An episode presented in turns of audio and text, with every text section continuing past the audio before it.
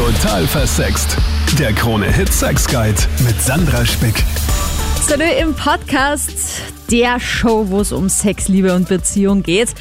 Ich bin die Sandra. Ich liebe es, über Sex zu sprechen, mir deine Stories dazu anzuhören und einfach aufzuklären und die Welt offener für Themen zu machen. Und vielleicht ist auch einmal dein Thema hier dabei, wo du dir denkst, boah, das betrifft mich einfach gerade eins zu eins und das hilft dir dann tatsächlich auch weiter.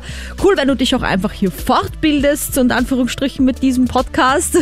Ich hoffe ja, es ist manchmal auch sehr lehrreich. Heute gibt's ein ziemliches Problemchen und zwar das von Pascal. Der meldet sich bei mir per Instagram, Sandra Spick heiße ich da, folgt mir da auch gerne und schreibt mir jederzeit deine Sexfragen.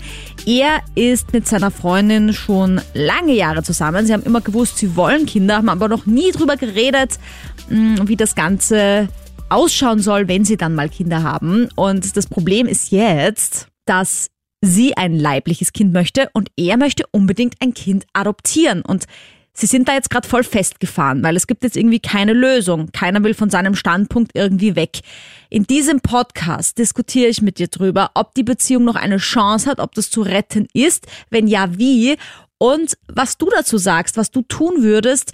Und es erzählen ganz viele Menschen ihre spannenden Lebensgeschichten, weil sie selbst adoptiert wurden, weil sie selbst ein Adoptivgeschwisterchen hatten oder überlegen, selbst zu adoptieren. Los geht's jetzt mal mit der Dani. Du bist ja selbst Mama von zwei Kids. War dir das immer klar, dass es deine leiblichen Kinder sein sollen? Naja, also es war schon klar für mich, dass ich immer eigene Kinder haben möchte. Aber ähm, ich habe mir schon immer Gedanken darüber gemacht, naja, eigentlich adoptieren, hm, wir sind doch so viele Menschen und, und ähm, es gibt so viele arme Kinder. Aber ich glaube, so ein Zwischending, vielleicht so ein Kind selber bekommen und das andere adoptieren. Mhm. Aber könntest du dir vorstellen, dass das dann irgendwie, dass man dann irgendwie sagt, okay, ich sage nur jetzt einfach ganz blöd, weil ich es ja nicht, nicht besser weiß selber auch. Ja, aber dann hast du diese beiden Kinder, das eine ist adoptiert, das andere ist dein leibliches und das adoptierte Kind wird dann irgendwie, weiß ich nicht, äh, überfällt oder überfällt, aber raubt irgendwas von einer Tankstelle, zum Beispiel, ja, irgendeine Zeitung oder so, ja. Und dann heißt ja. ja, das kann nicht mein, das ist nicht mein Kind, so auf die Art, weil das ist ja das adoptierte Kind. Oder Nein. irgendwie Nein. so, dass, dass sowas dann passieren könnte, wenn man dann ein leibliches Kind hat und ein adoptiertes Kind. Ich kann mir schon vorstellen, dass es Menschen gibt, die es vielleicht so denken würden, aber da sollte man überhaupt überlegen, ob man Kinder in die Welt setzen will oder überhaupt adoptieren will. Hm. Ich denke mir, wenn, wenn man eine Verantwortung übernimmt, ja, dann sollte man auch dazu stehen. Das heißt, du würdest den beiden raten, dass sie sich einigen, das erste Kind zum Beispiel selbst bekommen genau. und wenn das gut läuft, das zweite zu adoptieren oder umgekehrt. Genau, ja. Genau, wenn, wenn man, wenn die Meinungen sich schon so spalten, dass man sagt, weil ich kann das gut, schon gut verstehen, dass die Frau auch ihr eigenes Kind haben möchte, weil das ist schon ein bisschen anders, allein die Schwangerschaft schon dabei. Mhm. Also das ist, das ist natürlich schon ein, etwas ganz was Feines. Ich frage mich ja. halt auch, ob es nicht sowieso ratsam wäre, zum Beispiel einen Adoptionsantrag einzubringen, das dauert ja auch wahrscheinlich lange und währenddessen mhm. probiert man mal natürlich schwanger zu werden und im Idealfall Fall hat man dann zwei gleichaltrige Kinder quasi, weil ja, beides naja. irgendwie zur selben Zeit wahr wird. Naja, ich würde das nicht so machen, ehrlich gesagt. Weil? naja, weil man stellt sich das dann halt immer ziemlich leicht vor und denkt sich, ja, super toll Kinder und, und das ist alles so super, ist es auch, aber... ich liebe das, wenn Eltern immer so dieses aber. Aber, ja, es ist halt aber, ja. Also es könnte durchaus möglich sein, dass man nach dem ersten sagt, nein, also wirklich ein zweites Kind sicher nicht. Das habe ich nicht einmal gehört. Claudia, wie war das bei dir? Also ich bin selber ein leibliches Kind, habe fünf leibliche Geschwister und einen Adoptivbruder. Wow, okay. Aber eine große Familie. ja, Okay. Wie kam es zu diesem Adoptivbruder? Also mein Adoptivbruder ist der älteste, Aha. wurde aber im Teenageralter adoptiert. Oh, wow, okay. Aber das noch einmal, wie kam es dazu? Weil es ist ja auch total spannend, wenn man sagt, okay, man wünscht sich ein Kind. Habe ich auch schon öfter drüber nachgedacht, irgendwie das schwierige Alter mit einer Adoption einfach zu überspringen. Also grundsätzlich, wie kam es dazu? Das müsste man jetzt mit meinen Eltern konkret besprechen. Ja. Ja. Äh, ich kann es nur als Geschwister. Das ist, für mich ist es ein Bruder. Mhm. Und äh, meine persönliche Meinung zu der ganzen Geschichte, ja. Weil da ist ja das Thema, dass äh, sie möchte ein leibliches Kind, er möchte nur adoptieren. Mhm. Ich selber habe keine leiblichen Kinder oder habe gar keine Kinder. Mhm. Aber ich selber könnte mir genauso vorstellen, ja, ein leibliches Kind zu haben, aber ich könnte mir durchaus vorstellen, auch zu adoptieren. Mhm. Und wenn jemand, ich finde es toll, dass der sagt, äh, er würde gerne adoptieren, finde ich super. Aber als Pärchen, wenn sie ein leibliches Kind will und er will nur adoptieren, ähm, dann passt das doch irgendwo nicht zusammen. Ja, es ist halt so schade, weil ich glaube, die Beziehung lief super gut. Dann haben sie über dieses Kinderthema geredet und dann kam das halt raus, ja. Und äh, das ist halt jetzt, ich verstehe das schon, dass das jetzt ein Mega-Drama ist, weil du denkst, alles ist wunderbar und läuft super und dann und dann trennst du dich jetzt deswegen, das denke ich mir halt, das, das kann doch nicht sein eigentlich. Aber ich ja. bin 33. Für mich wäre es definitiv ein Trennungsthema, wenn ich ein leibliches Kind möchte und er möchte es nicht. Ich glaube, dass ich das bereuen würde später, dass ich auf diese Erfahrung verzichtet habe. Naja, voll. Und vor allem wird's man Als dann immer Frau. dem anderen vorhalten. Und immer wenn irgendein Streit ist, heißt dann, ja, aber damals habe ich auf die Kinder verzichtet, auf die Leiblichen für dich. Und dann ist es immer so ein, es hängt wie so ein Damoklesschwert über einem Und dann. vor allem, wenn sie es sich überhaupt nicht vorstellen kann, wie soll sie ein adoptiertes Kind dann akzeptieren? Aber erzähl doch mal jetzt von deinem Bruder. Wie war das dann? Weil dann wart ihr ja Wunschkinder. Oder nicht? Oder war das dann ein Ja. Zufall? Ich denke schon, dass wir alle Wunschkinder waren. Aha. Bei sechs Kindern ist das sicher nicht sechsmal Also Zufall. nach dem dritten denkt man sich, wozu aufhören, so auf die Art. Also wir sind, ich habe drei Brüder, die sind die ältesten und dann sind die drei Mädels. Also in Summe Ah. sechs Kinder, leibliche und ein adoptierter Bruder.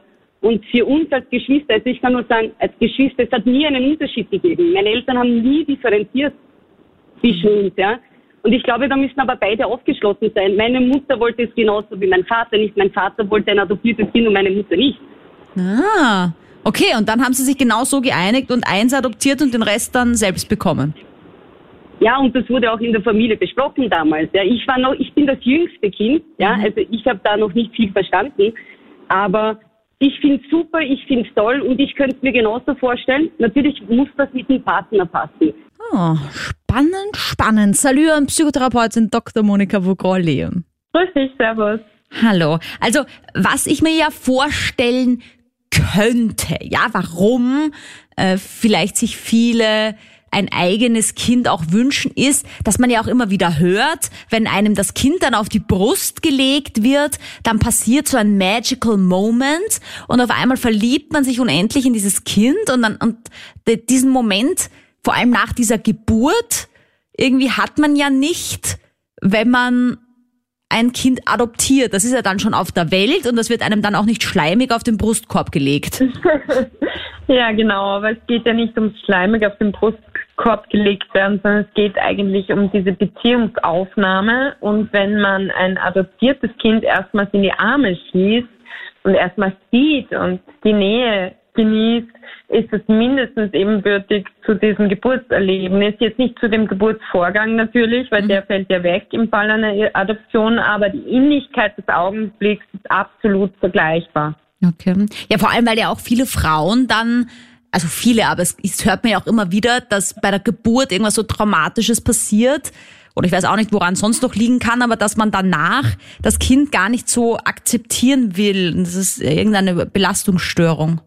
Genau, es kann sehr leicht vorkommen, dass es zu einer Wochenbettdepression kommt, also zu einer postnatalen Depression. Meistens beginnt das so drei Wochen nach der Geburt, dass dann eine Depression sich einstellt, dass man sich eben nicht freut, auch über das eigene biologische Kind sich überhaupt nicht freuen kann und dann denkt, ich bin eine Rabenmutter, ich liebe mein Kind gar nicht. Das ist aber ein Blödsinn, weil es ist einfach eine Krankheit, unter der man leidet. Depressionen sind Krankheiten, psychologisch, psychische Krankheiten die muss man genauso ernst nehmen wie körperliche somatische Erkrankungen. Und wenn man an einer Wochenbettdepression als Frau leidet, dann ist natürlich die Beziehungsaufnahme quasi, man muss ja das Kind erst kennenlernen, auch wenn es das eigene Kind ist, gestört und kann man sich nicht so öffnen, einfach weil man antriebslos, lustlos, freudlos, weinerlich und sonst was ist. Also die typischen Depressionssymptome sind dann gegeben und hindern einen natürlich daran, Friede, Freude, Eierkuchenmäßig sich an der Mutterschaft zu erfreuen und am Kind zu erfreuen. Aber warum ist es dann so, dass man sich dann denkt, aber ich will ein eigenes Kind?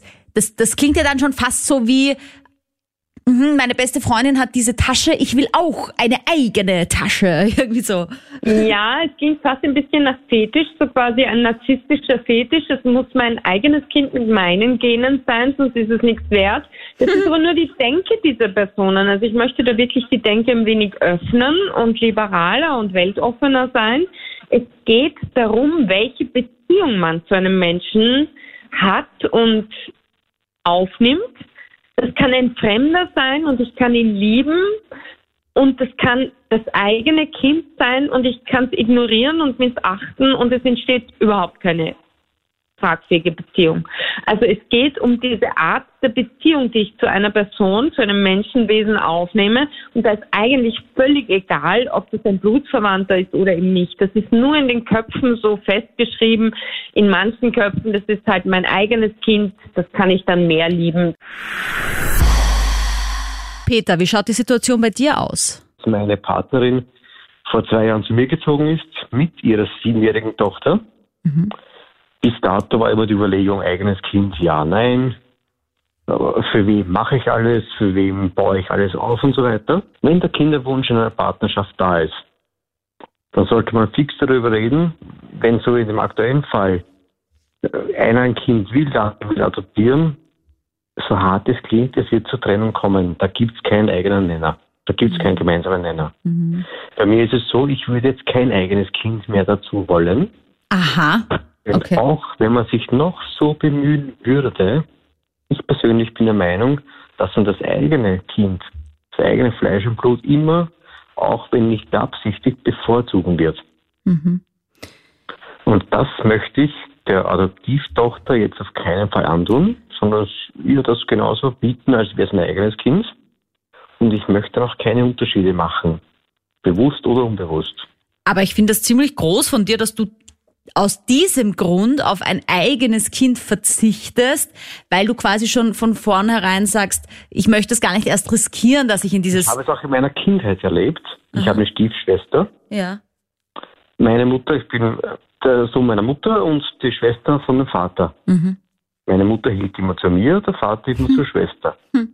Ja, ich glaube, das ist halt schwieriger nochmal, wenn man halt in so einer Patchwork-Family aufwächst, wo halt quasi das Kind vor einen gesetzt wird, weil der andere Partner halt schon eins hat, als wenn man halt zum Beispiel sagt, okay, ja, man entscheidet sich als Paar gemeinsam ein Kind zu adoptieren. Das kriegt man dann und dann entscheidet man sich als Paar gemeinsam ein eigenes Kind auf die Welt zu bringen. Absolut ein eigenes, unbedingt ein eigenes, denn du weißt nie, was du bekommst für Gene, für Vorgeschichten. Ab einem gewissen Alter kommen die Gene und, dann hast du einen Rotz auf einmal, obwohl du den gut erzogen hast.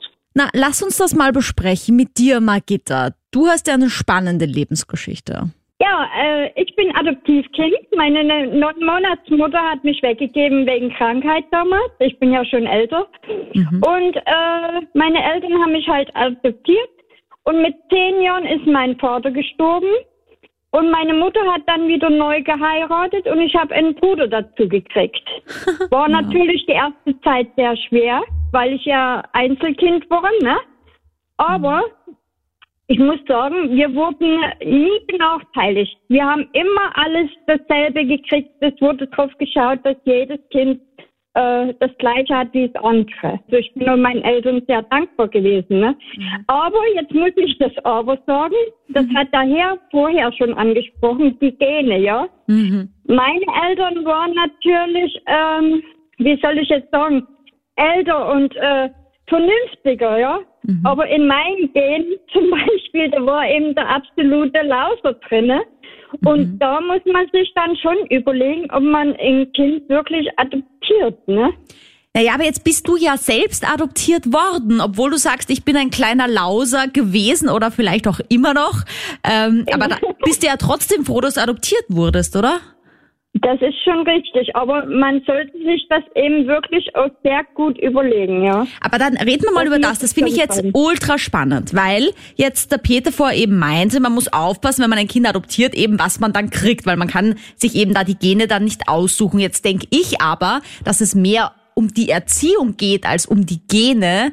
Und das, keine Ahnung, wenn, jetzt machen wir das krasseste Beispiel, deine Eltern waren äh, drogenabhängig oder Serienmörder, dann, dann, dann, also dann heißt es nicht, dass du auch ein Serienmörder wirst, finde ich. Nein, nein, so, so. natürlich nicht, natürlich nicht. Aber ähm, es ist halt, äh, wenn ich jetzt vielleicht nach meinen richtigen Eltern gekommen wäre, wäre ich vielleicht äh, anders. Die, die Erziehung war ja super. Ich habe eine super Erziehung, eine anständige Erziehung gehabt, ja. Mhm, Aber trotzdem war ich grund anders als wie meine Eltern oder wie meine Mutter, ja. Ah, Das, lustig. äh, wo ich mir manchmal gesagt habe, naja, ich hätte mir auch lieber eine Mutter gewünscht, die ein bisschen mehr äh, jugendlicher oder auf mich eingeht oder mit den Klamotten und äh, Ah. das, war, das war eben nicht so, ne? Aber wusstest du es von Anfang an, dass du adoptiert bist? Nein, ich habe es erst erfahren, äh, wo mein Vater gestorben ist, mit zehn Jahren. Wow, okay. Und dann hat sich deine Mama mit dir hingesetzt und hat gesagt, Ja, Magitta, hab, du genau. bist adoptiert. Und ich, ich habe gesagt, ja, ich habe dich ja trotzdem lieb, ne? Aber warst du dann vielleicht auch ein bisschen erleichtert so? Weil ich kann mir vorstellen, wenn man sich das so, man kriegt ja viel mit als Kind auch schon. Und wenn du dich vielleicht immer gefragt hast, warum sind meine Eltern eigentlich so alt? Warum bin ich eigentlich so anders als meine Eltern? Dass es dann wie so war, ach deswegen, weil ich bin adoptiert. Oder hat es dann erst angefangen, dass du die Unterschiede gemerkt hast? Ja, Das habe ich eigentlich erst dann später, so mit äh, 13, 14 Jahren, wie man dann schon ins jugendliche Alter geht, denkt man dann schon drüber nach. Und dann muss ich auch dazu sagen, ich war immer drauf aus, dass ich meine neun Monatsmutter kennenlerne, ja. Ich finde das total schön übrigens, dass du da neun Monatsmutter sagst, weil es ist natürlich logisch, die war neun Monate lang deine Mutter, wie du im Bauch warst, quasi bei ihr.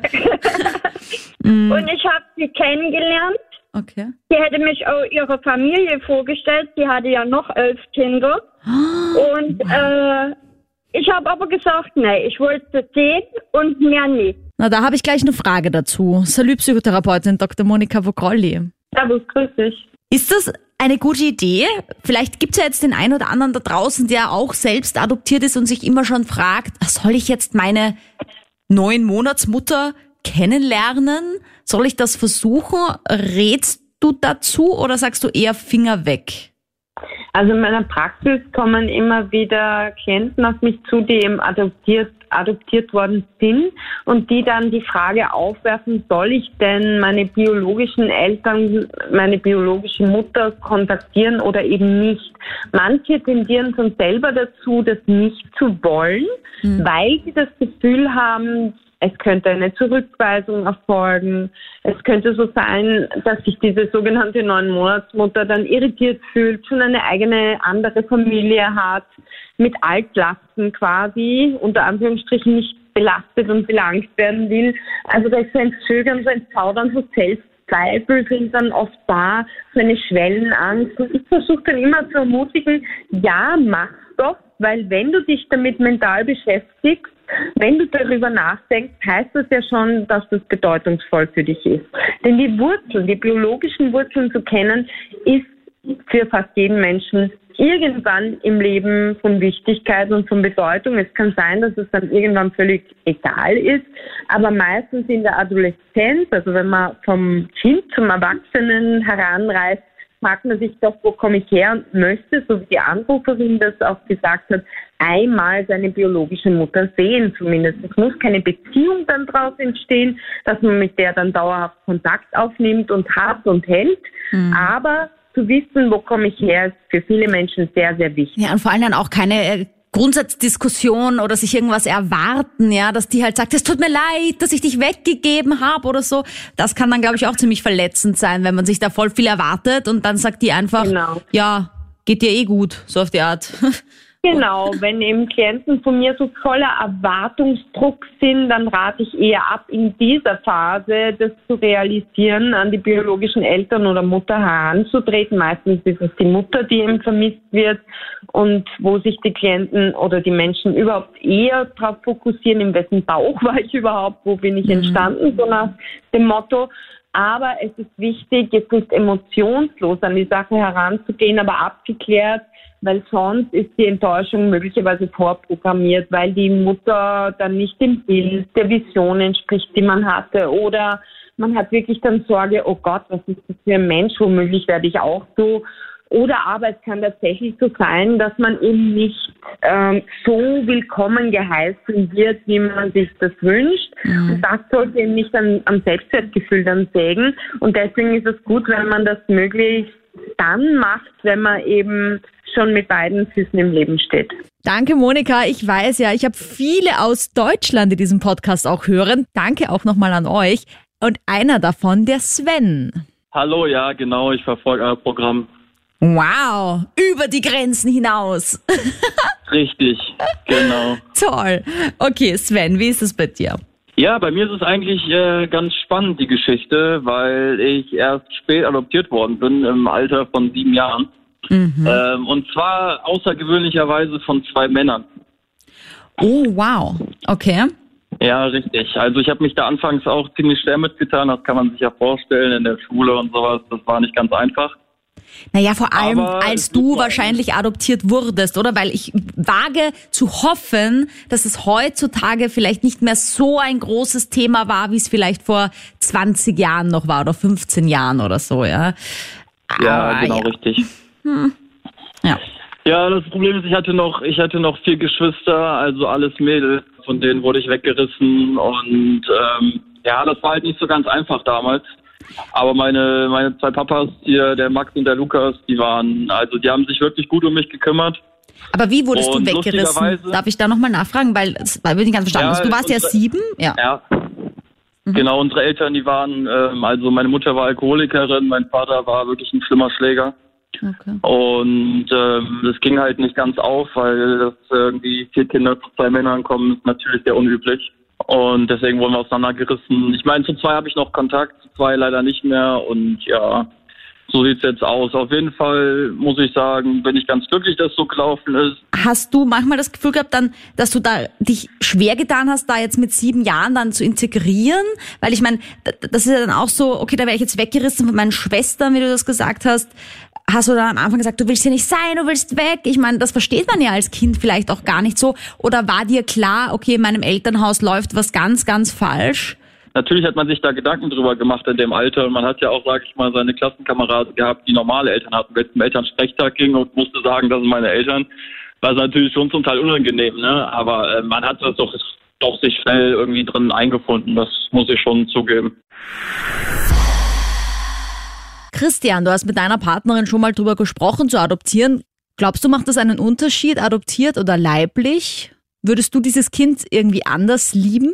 Genauso gut. Also die Gefühle, sage ich jetzt mal, die elterliche Liebe und, und die, die Zuneigung, die was man zu, seinen, zu, zu dem Kind dann hat, was dann ja auch deins ist, zwar nicht biologisch, aber es ist halt trotzdem deine Familie und ich, ich glaube, die kann genauso gut vorhanden sein. Ja, ich sehe das schon ein bisschen kommen, weil es kann ja sein, dass es vielen passiert, dass sie so lange warten mit dem Kinderkriegen, dass sie dann irgendwie sich eben schwer tun, biologisch ein Kind auf die Welt zu bringen. Und ich glaube, dass das schon vielen von uns auch blühen wird, die halt sagen, na ja, ich warte bis ich 40 bin oder 39, dann kann ich immer noch ein Kind haben und dann ist es schon schwierig und dann wird es auch schon gesundheitsgefährdend und dann wird wird vielleicht eh voll boomen, das Kinder adoptieren. Es ist auch gut möglich natürlich. Aber was wiederum ich finde, was, was ich halt als schwer empfinde, ist, äh, dass die Bürokratie dahinter es einen nicht auch erleichtert.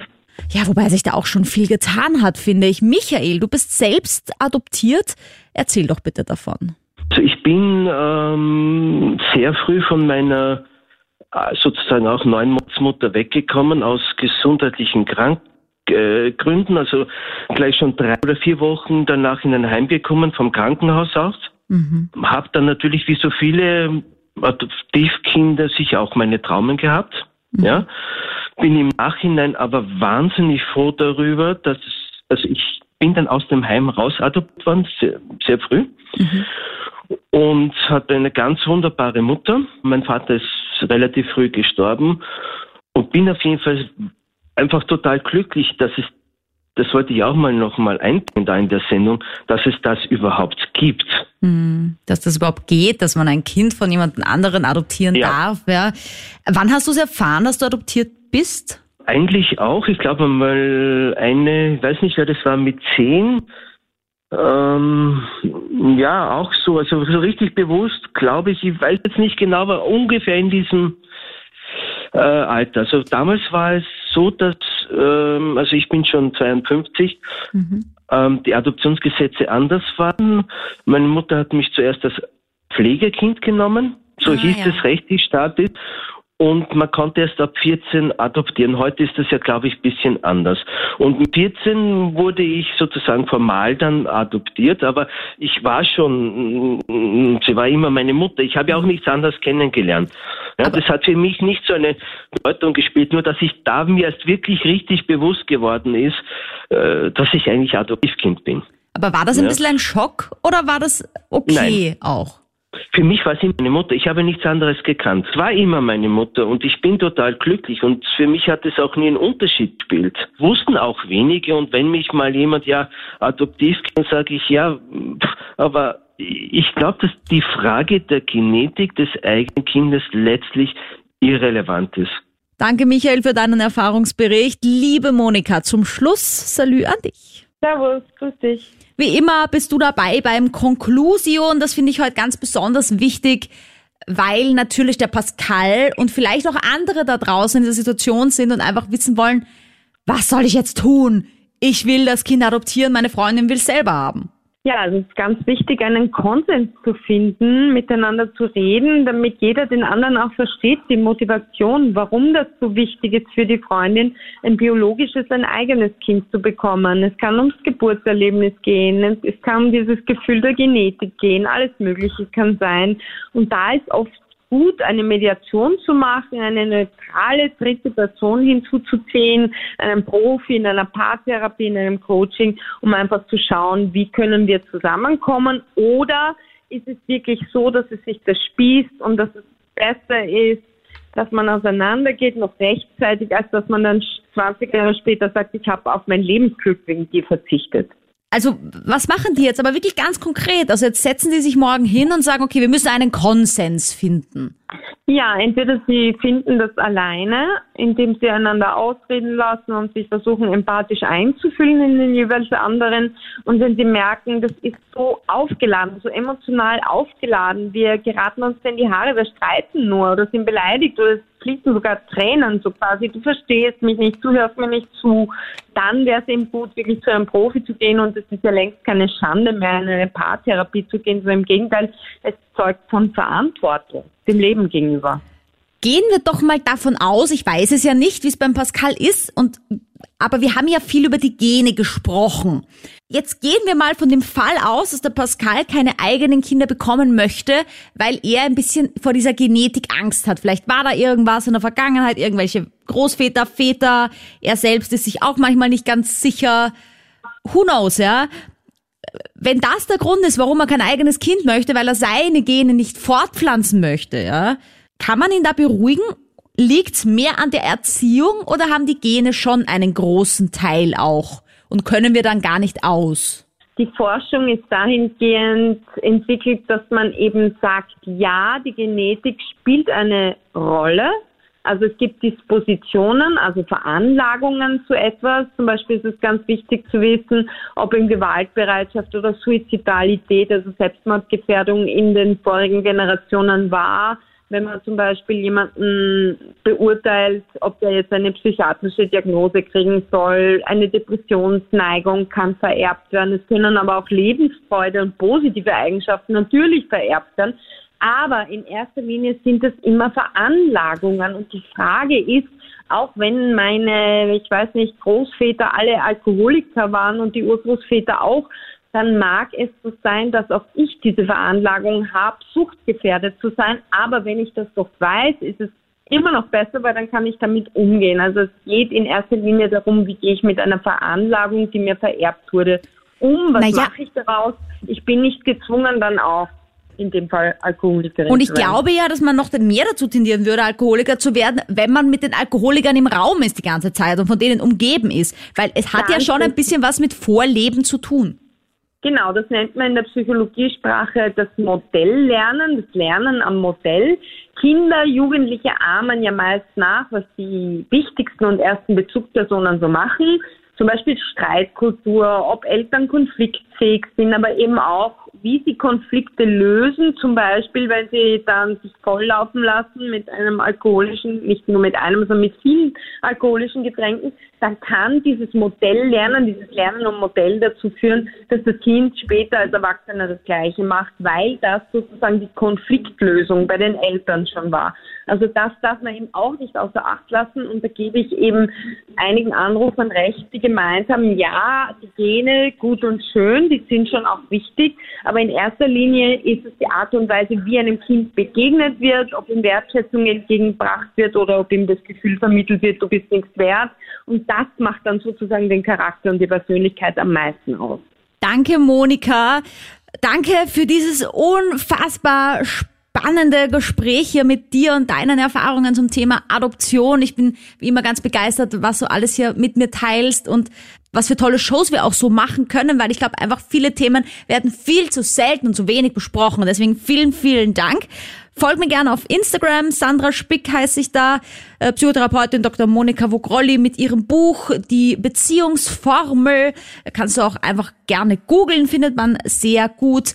Mm, Ich freue mich auf nächste Woche, wenn du eine Idee hast oder auch so wie der Pascal äh, mal ein Podcast-Thema bestimmen möchtest. Schreib mir eine Mail, die steht in der Infobox von diesem Podcast. Bis nächste Woche. Total versext. Der Krone-Hit Sex Guide.